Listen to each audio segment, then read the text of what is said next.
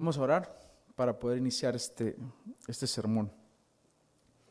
Señor, gracias por la oportunidad que nos das de estar en este lugar. Te agradecemos, Señor, por tu palabra, porque tú, Señor, nos provees de tu alimento, porque eres el pan de vida, y con este alimento podemos seguir nuestro camino hacia la tierra prometida, hacia ese lugar que con ansias nosotros esperamos llegar.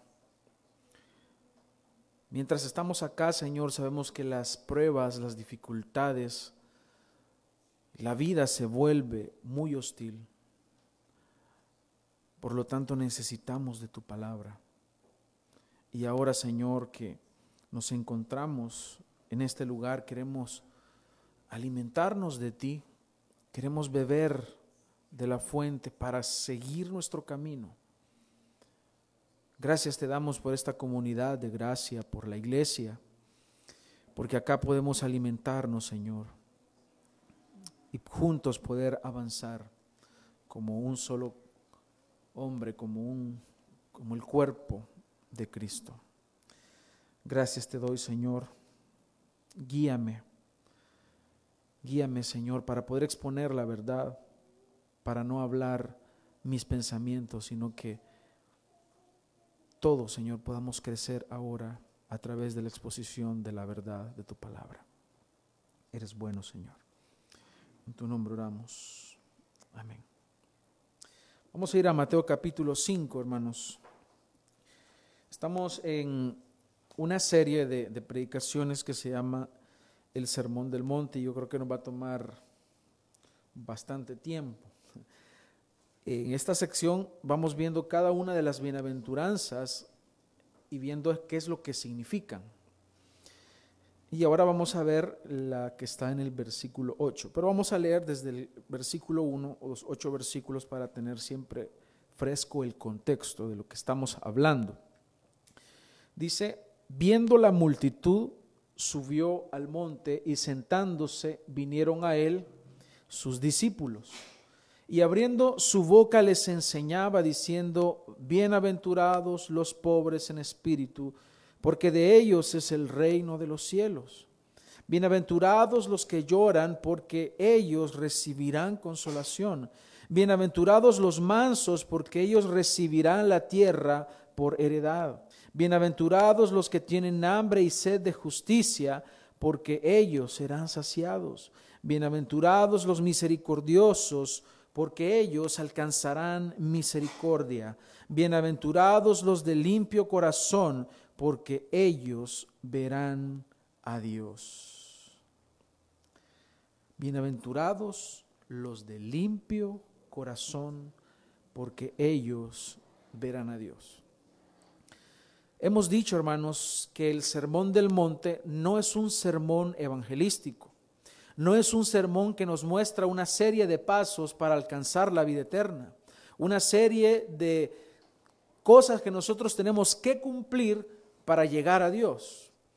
Dice acá y muy claramente que vinieron a él sus discípulos, es decir, quienes estaban viniendo a él para escucharle en ese entonces eran personas que ya le seguían, eran sus discípulos. Por eso vemos acá que este sermón nos muestra no una serie de pasos para alcanzar algo, sino que nos muestra la identidad de los ciudadanos del reino de Dios. Es decir, nos está hablando cómo viven en este mundo los que ya son sus discípulos, cómo viven quienes siguen al Señor. No para seguirles, no son pasos para seguirles. Y en esta ocasión, en el versículo 8, que es el versículo que nos ocupará esta mañana, dice, Bienaventurados los de limpio corazón, porque ellos verán a Dios. Viene a nuestra mente las palabras del rey David en el Salmo 24, 3, donde él dijo, ¿quién subirá al monte del Señor? ¿Quién estará en su lugar santo? El limpio de manos y puro de corazón, el que no ha elevado su alma a cosas vanas, ni ha jurado con engaño. Al leer, hermanos, este texto, debemos tener una actitud de temor. un temor reverente al Señor, un temor que pone delante de nosotros, podemos decir, un estándar moral que no es lo que el mundo comparte, que no es algo que el mundo acepta o que el mundo promueva o tolere, porque nos está hablando acá de alguien limpio de corazón. que es limpieza sino pureza? Pero hoy vamos a ver, hermanos, qué es lo que significa, qué es lo que implica.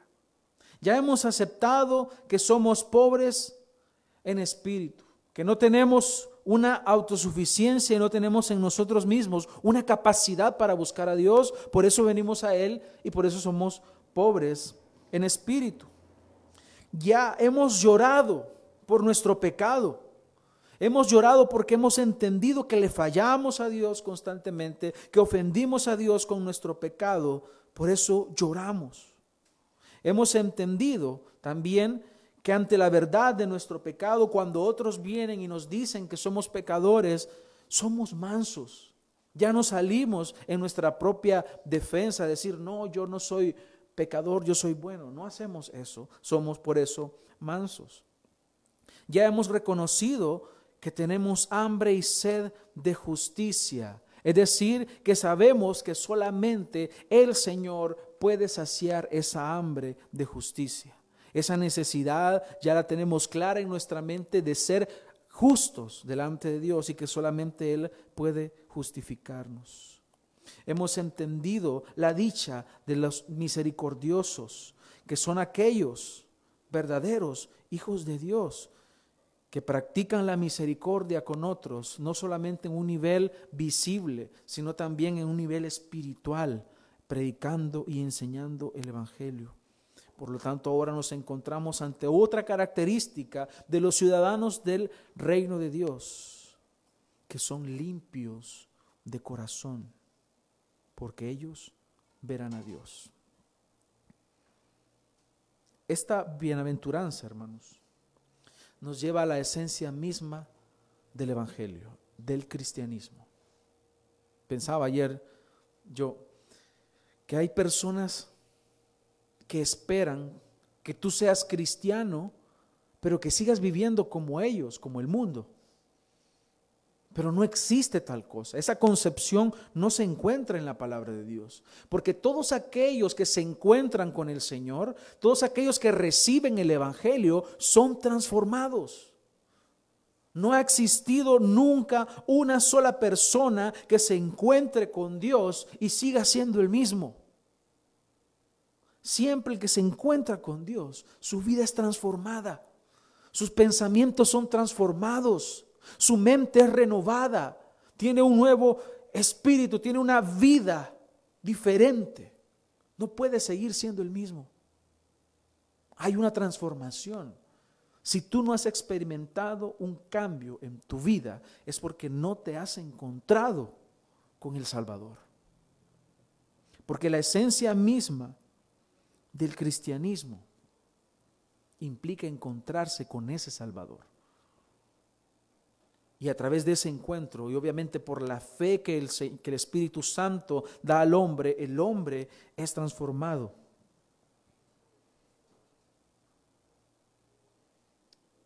Y tiene un cambio de vida. Hoy cantábamos, herido, triste. Fui a Jesús. Así nos encontramos con el Señor, pero así nos vemos heridos por nuestro propio pecado y al mismo tiempo ofendiendo a Dios. Pero con esta bienaventuranza, hermanos, vemos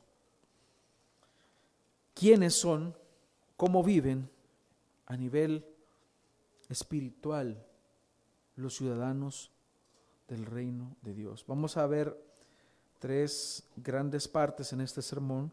Primero veremos qué es el corazón.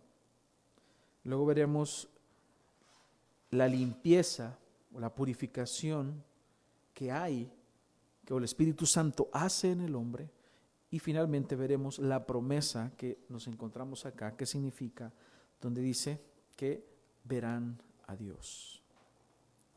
Hablemos, hermanos, acerca del corazón. Para poder entender esta bienaventuranza, no podemos decir que la vamos a entender sin entender qué es el corazón. El corazón. La mayoría de veces que nosotros nos encontramos con el término corazón en la palabra de Dios, no se refiere a este órgano biológico que nosotros tenemos que se encarga de irrigar la sangre por todo el cuerpo. Hablamos, eh, cuando la Biblia habla acerca del corazón, se está refiriendo a la parte interna del hombre, esa parte que nosotros no vemos de una forma general es el ser interior. El ser interior. Ese es el corazón del hombre. En 2 de Corintios 4, 16 dice, "Por tanto no desfallecemos, antes bien, aunque nuestro hombre exterior va decayendo, sin embargo, nuestro hombre interior se renueva de día en día."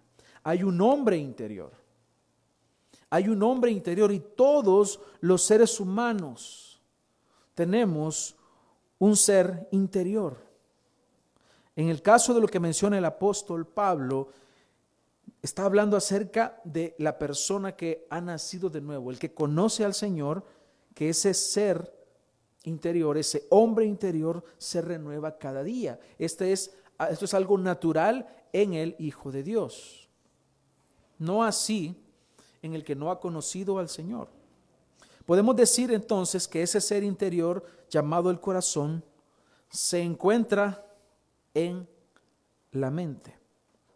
¿Y qué, cuáles son las implicaciones del corazón? ¿Qué es lo que hace el corazón del hombre? Primero, ahí están, en el ser interior, que es el corazón, ahí están los pensamientos. Mateo 9:4. Dice, y conociendo Jesús los pensamientos de ellos. ¿Qué les dijo? ¿Por qué pensáis mal en vuestros corazones? Ah, en el corazón están los pensamientos, porque el Señor Jesús le dice, ¿por qué pensáis mal en vuestros corazones? Porque en el corazón ahí están los pensamientos. Entonces la primera función del corazón son los pensamientos. ¿Qué más encontramos en el corazón del hombre? Hechos 11:23.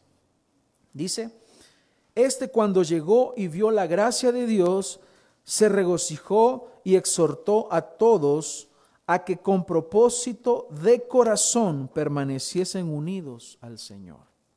¿Qué más hay? La voluntad. A eso se refiere cuando dice propósito de corazón, que todos estén en la misma voluntad de estar unidos, de estar y permanecer unidos. ¿Qué más entonces? hay en el corazón, número uno decíamos los pensamientos, número dos, voluntad.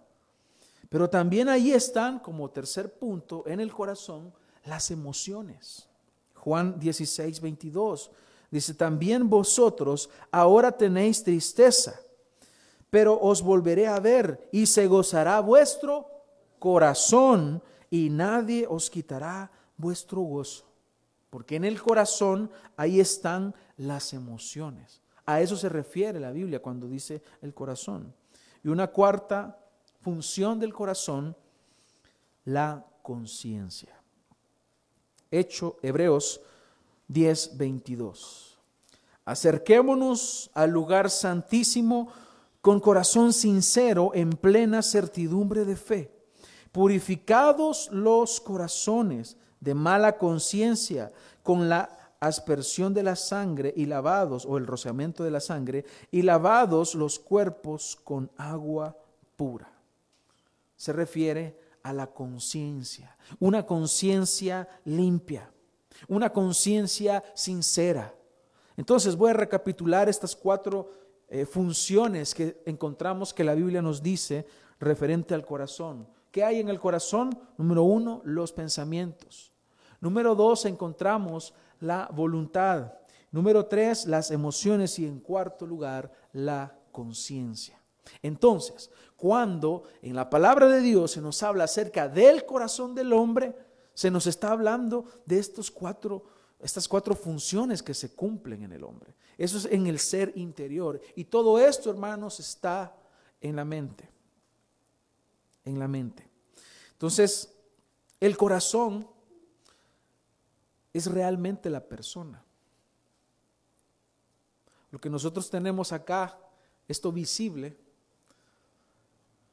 que se va deteriorando, que está, que, que dice el apóstol Pablo, que es un cuerpo de muerte. Esto está próximo a destruirse. Nos vamos desgastando. Pero el ser propiamente está en el corazón. Por eso es que cuando nosotros sabemos que morimos físicamente, sabemos que decimos, ah, ya está con el Señor. O si está en el otro lado, pues no, lo decimos quizás. Pero sabemos que está. O sea, no, no se acaba la existencia. Sí, eh, en este cuerpo visible. Pero podemos decir entonces que el corazón es quien realmente es la persona. Es tanto el depósito de las acciones de Dios, pero también puede llegar a ser un depósito donde hay maldad, donde hay pecado. Eso es que el Señor nos habla y nos dice que guardemos nuestro corazón por todas las implicaciones que ya hemos mencionado. Porque tienes que cuidar tus emociones, tienes que cuidar tus pensamientos, tienes que cuidar tu voluntad, tienes que cuidar tu conciencia. A eso se refiere. Sobre toda cosa guardada, guarda tu corazón. Texto tan conocido. Porque de él mana la vida. Ahora entendemos a qué se refiere el corazón. No es esto. Esto un día deja de bombear sangre se acabó. Ya no dejamos de, tener este cuerpo. Por eso es que en Proverbios 4:20 dice Salomón, Hijo mío, atiende a mis consejos. Escucha atentamente lo que digo. No pierdas de vista mis palabras. Guárdalas muy dentro de tu corazón, es decir, en tu ser. Guarda ahí estas palabras porque son vidas. También el Señor en Mateo 12, 34, vemos estas dulces palabras, camada de víboras. ¿Cómo pueden ustedes que son malos decir algo bueno? Porque de la abundancia del corazón habla la boca. Es decir, ellos están muertos espiritualmente, por lo tanto lo que va a salir de su boca será muerte porque no hay en su corazón vida, solamente hay destrucción. Y cuando la palabra de Dios mora en la persona, entonces lo que saldrá de su boca será la palabra del Señor.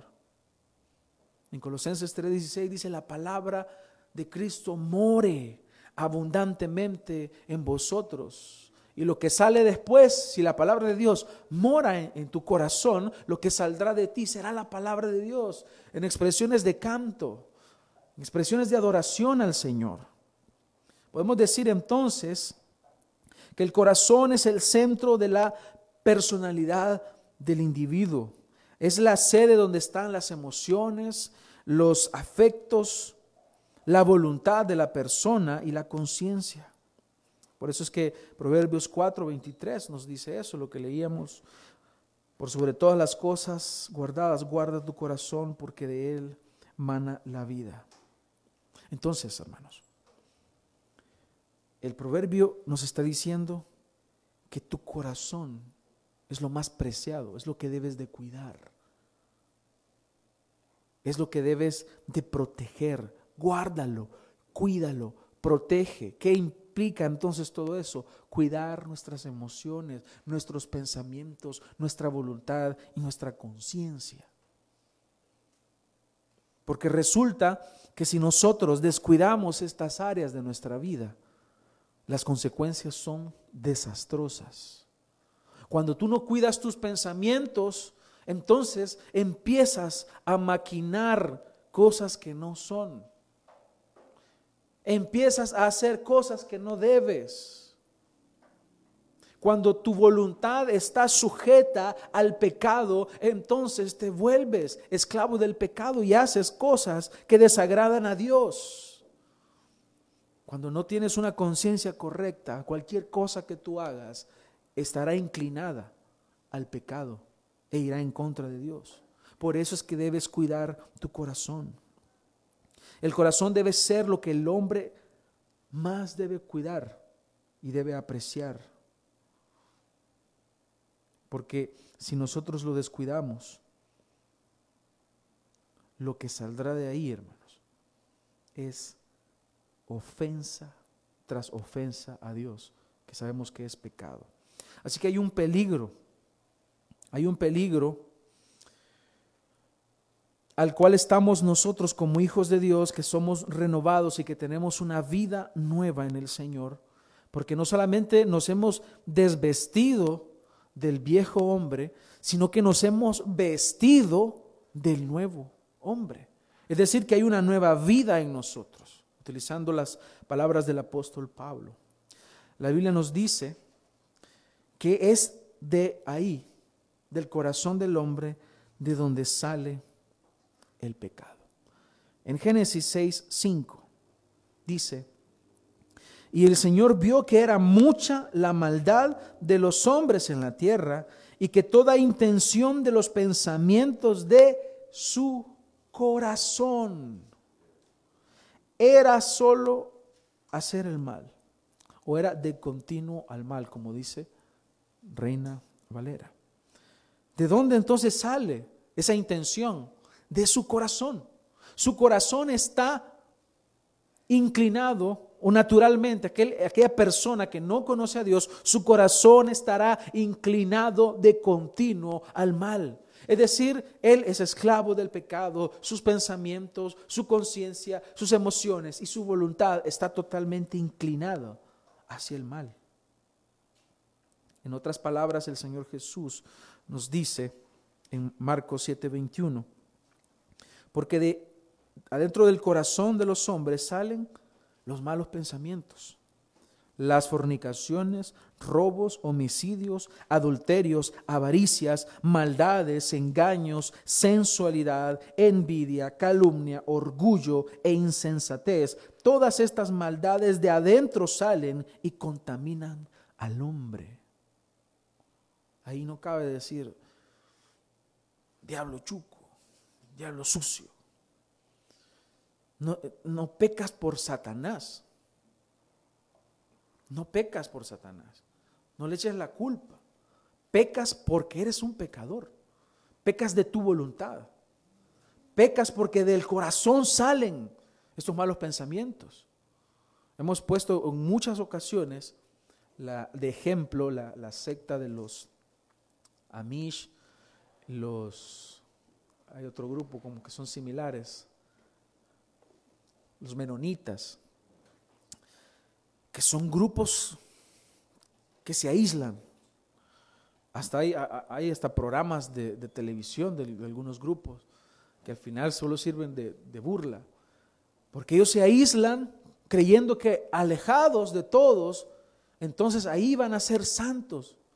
Y se les olvida que del corazón es donde salen los malos pensamientos, las fornicaciones, los adulterios. ¿Y cómo es posible que aislados de todos los demás, resulta que ahí hay violaciones, que hay incestos, que hay borracheras, que hay orgías, que hay calumnia, que hay robos y homicidios? Porque del corazón salen. Es porque su corazón no ha sido renovado. Es porque siguen siendo esclavos del pecado. Esto nos hace ver, hermanos, que cuando el corazón del hombre no está limpio del pecado, se convierte en la fuente de contaminación más peligrosa que existe. A Jesús lo criticaban y le recriminaban y le decían, ¿por qué tus discípulos no se lavan las manos? ¿Por qué? Trasladémoslo a este tiempo. ¿Y por qué no usan mascarilla? ¿Y por qué no usan alcohol gel? ¿Y el corazón? ¿Y por qué se están congregando? ¿No ven que hay, hay una pandemia? No les ha importado absolutamente nada su vida espiritual. No les ha importado la comunión. No les ha importado participar de los sacramentos como tiene que ser o de las ordenanzas. No les ha importado nada. Son fariseos hipócritas. Ellos estaban puestos sus ojos en lo visible. Pero ¿qué hay del corazón? Les está diciendo el Señor. Si es de ahí donde sale todo el pecado, del corazón del hombre. ¿Qué hay de eso?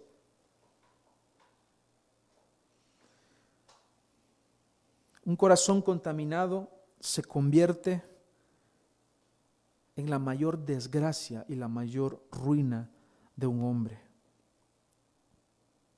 Recordemos las palabras del Salmo 32.5, Salmo de David.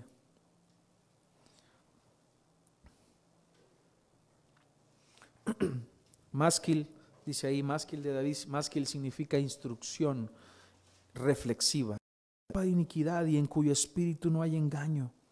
Mientras callé mi pecado, mi cuerpo se consumió con mi gemir durante todo el día, porque día y noche tu mano pesaba sobre mí.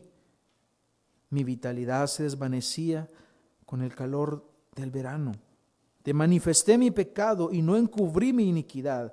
Dije, confesaré mis transgresiones al Señor y tú perdonaste la culpa de mi pecado. Esto es lo que sucede cuando el pecado no es confesado. Vemos aquí la desgracia de este hombre. Él dice, mientras callé mi pecado, mi cuerpo se consumió. Una vida en desgracia, una vida impenitente, una vida que no confiesa sus pecados. Es una vida en desgracia. Pero él dice, te manifesté mi pecado. Y ahí todo cambió. Hay una confesión del pecado. Entonces, en otras palabras, un corazón impuro destruido y en una condición deplorable es el corazón de una persona que no ha conocido al Señor y ese corazón es así desde su nacimiento, desde el principio de su vida. Le es imposible amar a Dios. Le es imposible buscar a Dios. No puede. Por más que diga, ya el otro año voy a comenzar a ir a la iglesia. Ya, ya cuando venga este nuevo año, voy a hacer esto y voy a hacer lo otro para buscar al Señor. Si no ha nacido de nuevo, si no es un verdadero hijo de Dios, no lo podrá hacer, por más que lo diga. Le es imposible amar a Dios, buscarle, y no puede dejarse guiar por el Señor.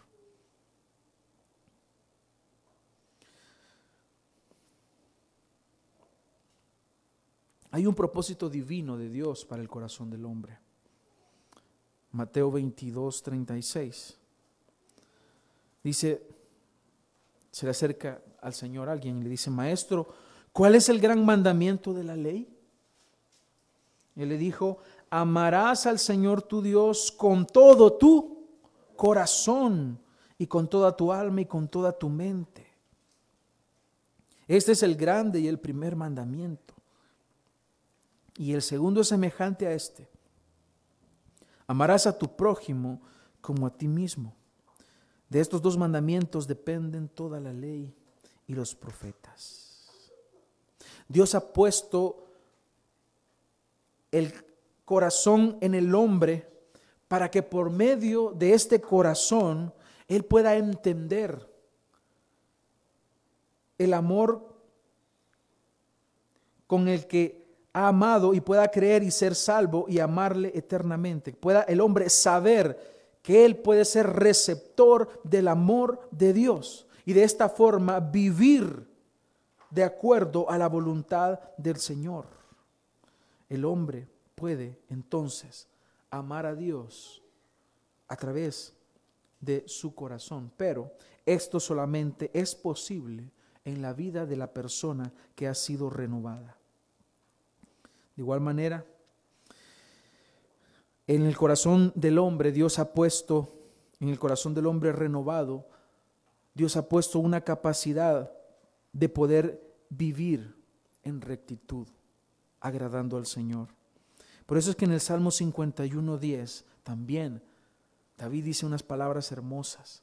Dice, crea en mí, oh Dios, un corazón limpio y renueva un espíritu recto dentro de mí. Crea en mí, Señor. Es decir, que este corazón limpio, este corazón puro, únicamente puede crearlo el Señor. Si el Señor no lo crea, tú no lo puedes crear por ti mismo. Ninguna de las gracias espirituales puede provenir del hombre mismo. Todo lo que el Señor hace, lo hace Él para su gloria. Él no comparte su gloria con nadie. Por eso tú no puedes decir, yo porque soy muy inteligente, por eso he creído en el Señor, porque eso es imposible. Una persona no puede creer por sí misma en el Señor. Él dice, crea en mí, Señor, un corazón limpio, un corazón que te agrade, un corazón que puede estar en tu voluntad y renueva un espíritu recto dentro de mí. Es decir, que yo pueda hacer tu voluntad, lo que tú demandas. ¿Cuál es el propósito entonces de pedir un corazón limpio? Es hacer la voluntad del Señor. Por eso es que Él quiere un corazón y está pidiéndole. Qué hermosa petición. Muchos al principio de año se hacen una serie de resoluciones para este año. La típica, bajar de peso, ir al gimnasio. Eh, otros, algunas que tienen que ver con cuestiones de, más de, economía, más económicas o finanzas. Otros que son más espirituales, dice yo quiero buscar más al Señor, yo quiero servir más al Señor. Lo decimos al principio. Pero miren, miren lo que está pidiendo este hombre. Qué hermoso, dice, crea en mí, oh Dios, un corazón limpio. ¿Es esta la petición de tu corazón? ¿Es este el deseo de tu corazón? Yo le pido al Señor que, que este sea nuestro deseo, que nos limpiemos para el Señor. Es decir, que nuestra voluntad esté sometida a la palabra de Dios que nuestras emociones estén sometidas a la palabra de Dios, que nuestra conciencia esté sometida a la palabra de Dios, que nuestra voluntad, nuestros propósitos, todo esté sometido a la palabra de Dios. Aquí la palabra de Dios nos pone en la perspectiva correcta para que entendamos cuál es la situación natural del hombre. Es decir, que sin el Señor esto es imposible.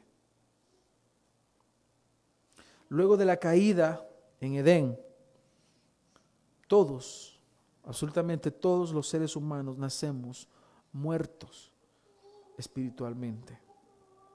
Si no está la intervención de Dios en el hombre, se hace imposible que el hombre pueda regenerarse a sí mismo y tener de sí mismo un corazón nuevo, un corazón renovado que pueda agradar a Dios.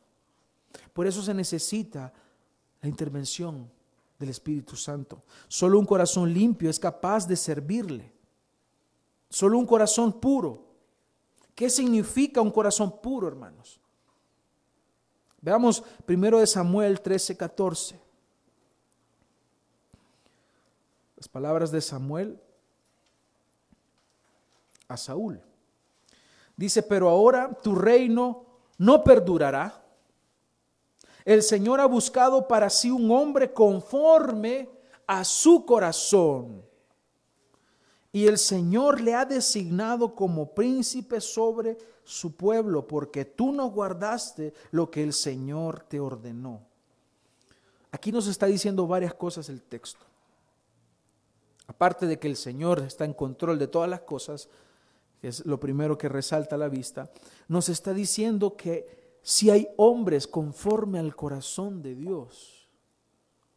O sea que un corazón puro, un corazón limpio, significa estar alineado, estar en la voluntad de Dios. Porque el Señor se ha buscado para sí un hombre conforme a su corazón. Conforme significa de la misma forma. Es decir, que el corazón, obviamente está hablando de David, el corazón de David era un corazón alineado con el corazón de Dios, con la voluntad de Dios. Y el Señor le ha designado a él como príncipe sobre su pueblo, porque tú no guardaste lo que el Señor te ordenó. Es decir, el corazón que no es conforme al corazón de aquel que desobedece a Dios. Más adelante, en primero 6, 7, pero el Señor dijo a Samuel, no mires a su apariencia, ni a lo alto de su estatura. Lo he desechado. No como el hombre ve, pues el hombre mira la apariencia exterior, pero el Señor mira el corazón, es decir, mira el hombre interior. Eso es lo que, lo que nos está diciendo, es que David tenía un corazón alineado con la voluntad de Dios. Por eso, hermanos, es que es necesario que haya una limpieza espiritual.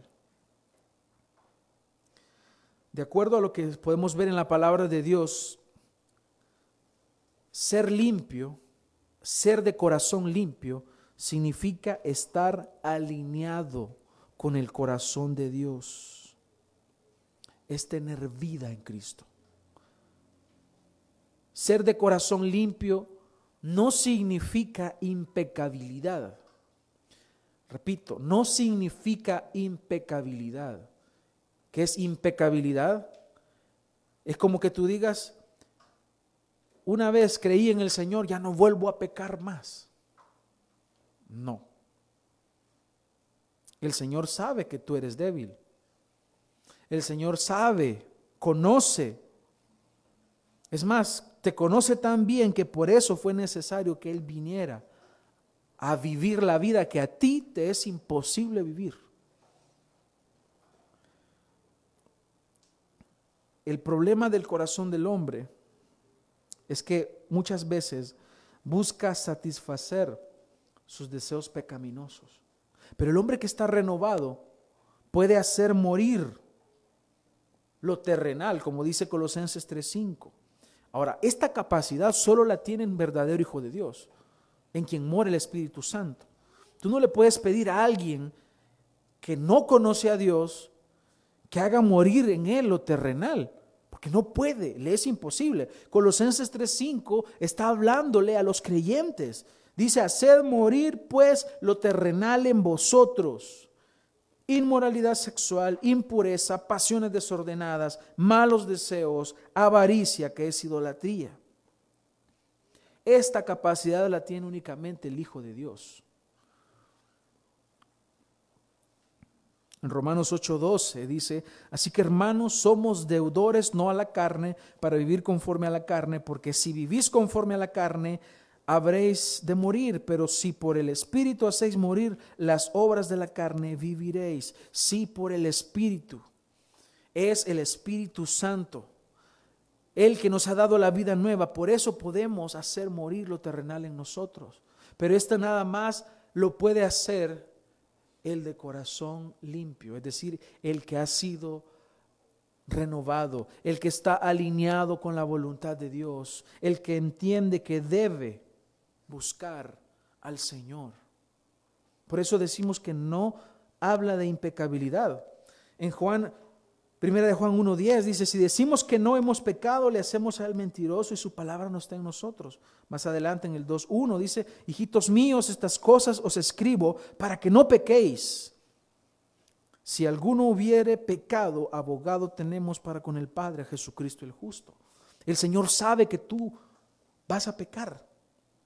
Ahora, esta no es una invitación a pecar, porque el mismo texto dice, estas cosas yo se las digo para que no pequen.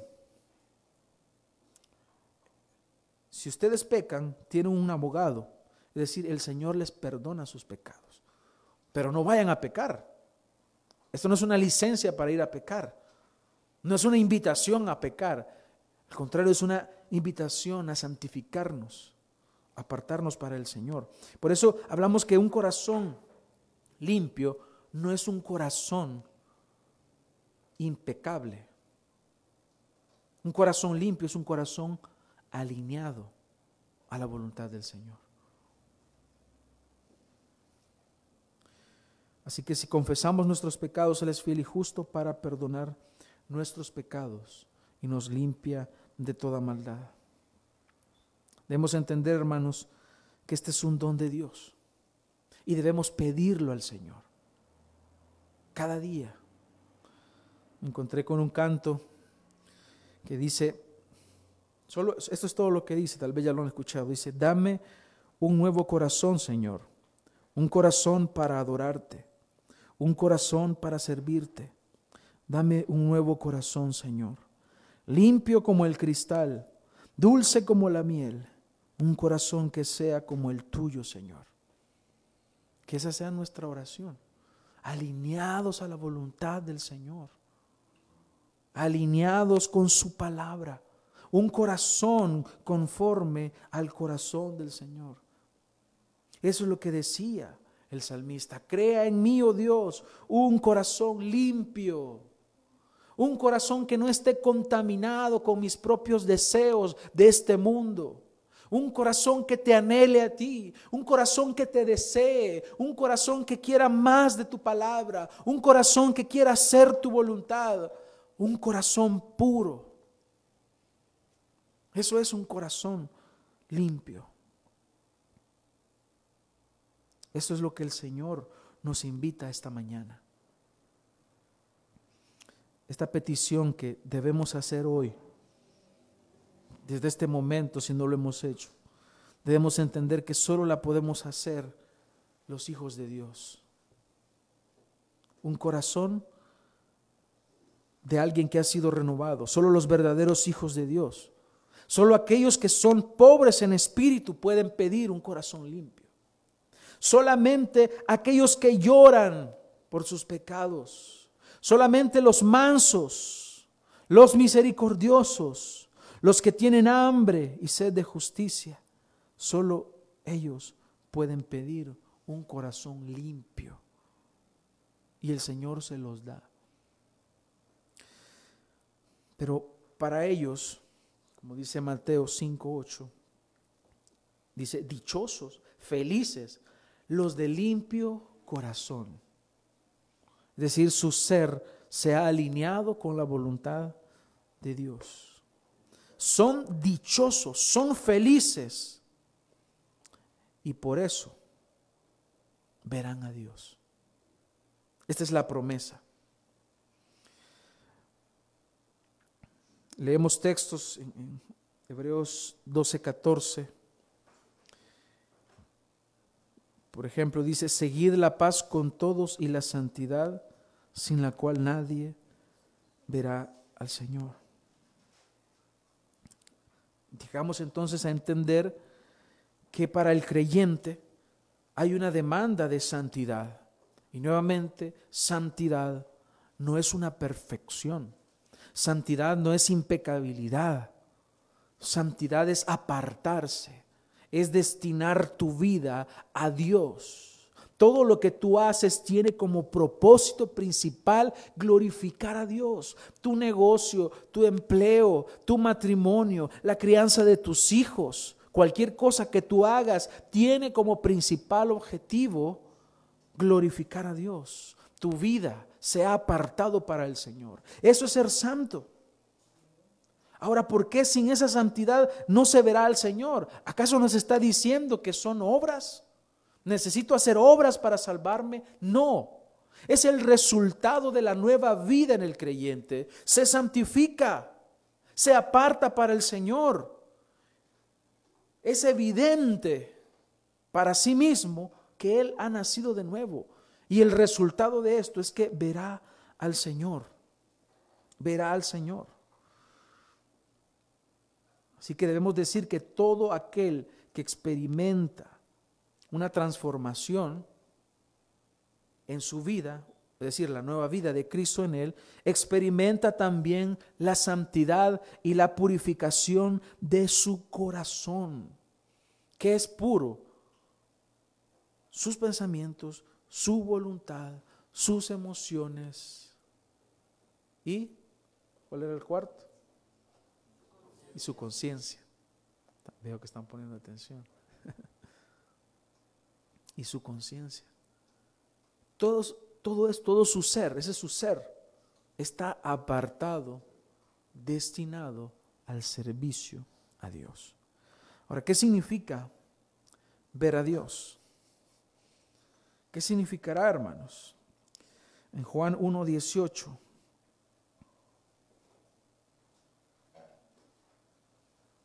Puedes buscar Juan.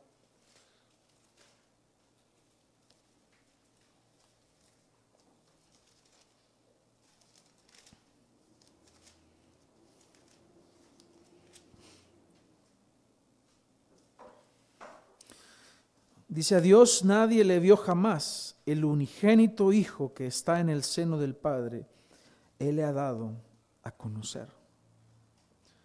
¿Será acaso posible ver a Dios. Algunos se imaginan, y también conversábamos al respecto ayer, tuvimos una conversación muy bonita. Algunos se imaginan, cuando dice eh, Dios, y únicamente se imaginan y tienen en su mente al Padre, el Padre, el Padre. Pues ese mismo pensamiento tenía uno de los discípulos del Señor. No había comprendido esto que estaba diciendo Juan. En Juan 14, 8. Bueno, leamos desde el 7. Dice, si me conocéis también a mí, también a mi Padre conoceríais. Y desde ahora le conocéis y le habéis visto. Y le habéis visto, dice. Felipe le dijo, Señor, muéstranos al Padre y nos basta. Salió de campeón ahí. Él no había entendido lo otro. Y ese pensamiento tiene muchas personas hoy en día. Y dicen, cuando estemos allá vamos a ver al Padre y el Padre y el Padre. Necios. Aplican mayor deidad al Padre que al Hijo. De hecho, en su mente hay una jerarquía. El Padre, el Hijo y el Espíritu Santo. Y esa es idolatría, porque no es así. Debes tener mucho cuidado. Es un pecado grave estarte imaginando a un Dios que no existe. Es idolatría, te estás haciendo una imagen en tu mente que no es la del Dios verdadero. Y él sale y le dice, Señor, muéstranos al Padre, ya con eso nos basta. Le dice el Señor, Felipe, tanto tiempo hace que estoy con vosotros y no me has conocido, Felipe. El que me ha visto a mí, ha visto al Padre. ¿Cómo pues dices tú, muéstranos al Padre? mostró su ignorancia. Pero hermanos, nosotros no caigamos en ese error. ¿Cómo es que veremos al Señor? Si hablas de un sentido literal, a quien verás es a Cristo, sentado en su trono de gloria. Y al verle a Él, estarás viendo la imagen del Dios invisible. Por eso, yo, yo lo decía ayer en la conversación que teníamos con los hermanos, por eso es que los ángeles se alegraron tanto porque ellos todo el tiempo están con sus con sus alas cubren su rostro porque no pueden verlo, pero ahí en ese momento estaban viendo en el niño de Belén a Cristo, al Dios encarnado. Por eso es que se regocijaron. Y, y, Pablo dice, visto de los ángeles. ¿No les parece extraño que mencione visto de los ángeles y que no lo están viendo? Pues no, no lo están viendo. No pueden verlo porque Él habita en luz inaccesible. Por eso la, y la visión que visiones que vemos en el Antiguo Testamento con Isaías y Ezequiel nos muestran que los ángeles cubren su rostro, que no pueden verlo. Ahora, ¿qué es lo que tú esperas como herencia? ¿Cuál es la corona que estás esperando? ¿Cuál es la recompensa? Hermanos, la corona de la vida y el regalo más precioso es Cristo mismo. Es Él.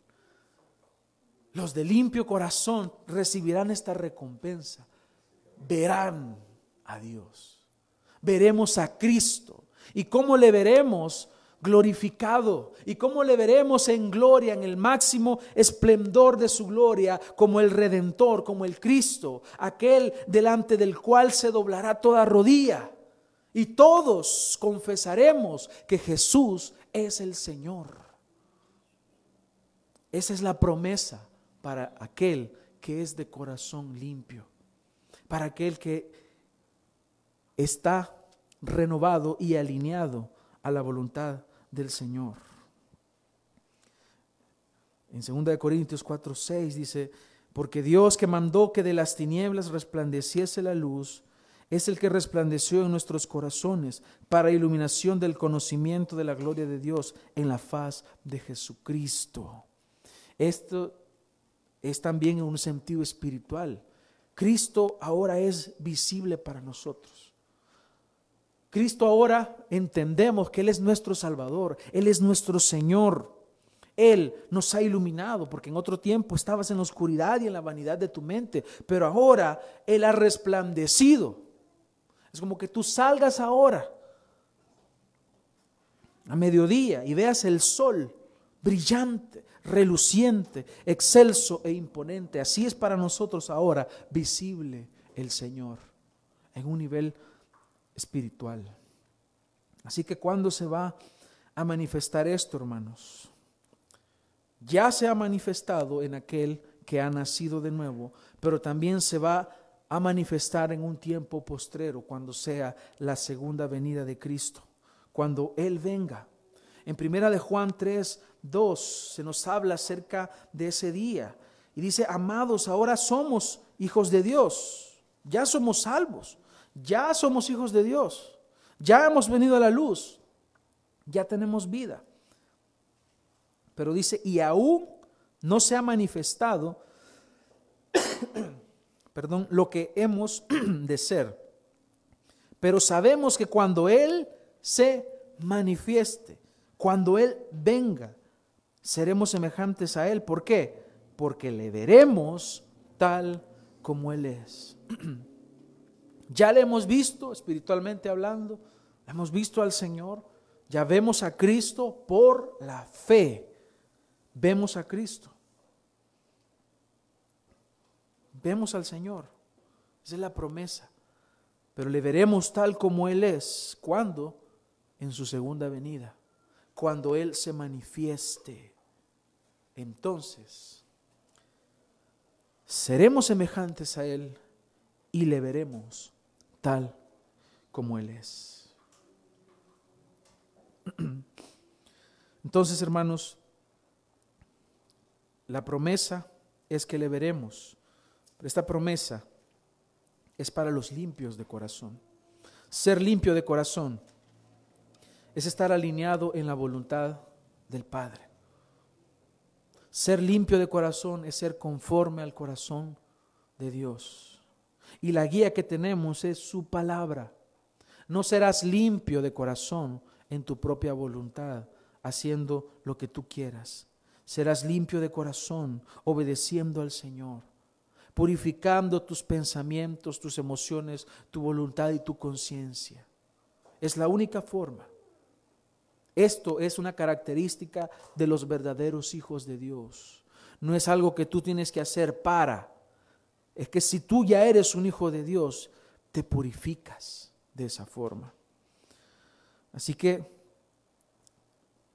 oro al Señor para que si nuestras vidas no están siendo, nuestro caminar diario no es conforme a la palabra del Señor, que podamos decirle al Señor, crea en mí, oh Dios, un corazón limpio, un corazón que te agrade, un corazón que te adore, un corazón que te sirva, un corazón que viva de acuerdo a lo que tú quieres. Y nunca, hermanos, nunca separados de la palabra de Dios. Porque esta palabra, esta, esto que llamamos Biblia, es la lámpara, es la luz en medio de este mundo de oscuridad en que nos encontramos. Que este año, hermanos, eh, aprovechando que estamos iniciando, nuestro mayor deseo no sea acumular riquezas. El Señor, si alguien va a tener éxito en algún negocio, el Señor lo, lo llevará a su debido tiempo. Pero que más que todo, más que todo eso, busquemos obedecer la palabra del Señor. Más que cualquier otra resolución de año nuevo, lo que hay en nuestros corazones es un deseo de buscar al Señor, de purificarnos en Él, de vivir en santidad, de apartarnos para Él, de glorificarle en nuestro matrimonio, de glorificarle en la crianza de los hijos, de glorificarle en nuestro trabajo, en nuestro negocio, en todo lo que hagamos, que Él sea el centro. Oremos. Señor, te agradecemos por este tiempo. Te agradecemos por tu palabra. Te agradecemos porque nos hablas, Señor, porque nos iluminas, porque podemos venir delante de ti y aprender de ti, porque nos has expresado tu voluntad, Señor. Y no queremos, Señor, tener un corazón alejado de tu voluntad, sino un corazón alineado con tu voluntad en tu palabra que nos has revelado. Yo te ruego, Señor, que podamos vivir apegados a la palabra, que no haya en nosotros otro deseo, sino aquel de glorificarte a ti. Te ruego, Señor, que nos guíes. Te ruego, Señor, que nos limpies, que nos sostengas, que aumentes nuestra fe, que crezcamos en fe, que seamos maduros en la fe. Gracias, Padre, por tu palabra y porque hoy nos permites sentarnos a la mesa y tener comunión a través de este, esta ordenanza que nos has dado como un medio de gracia. Te bendecimos, Señor en esta mañana.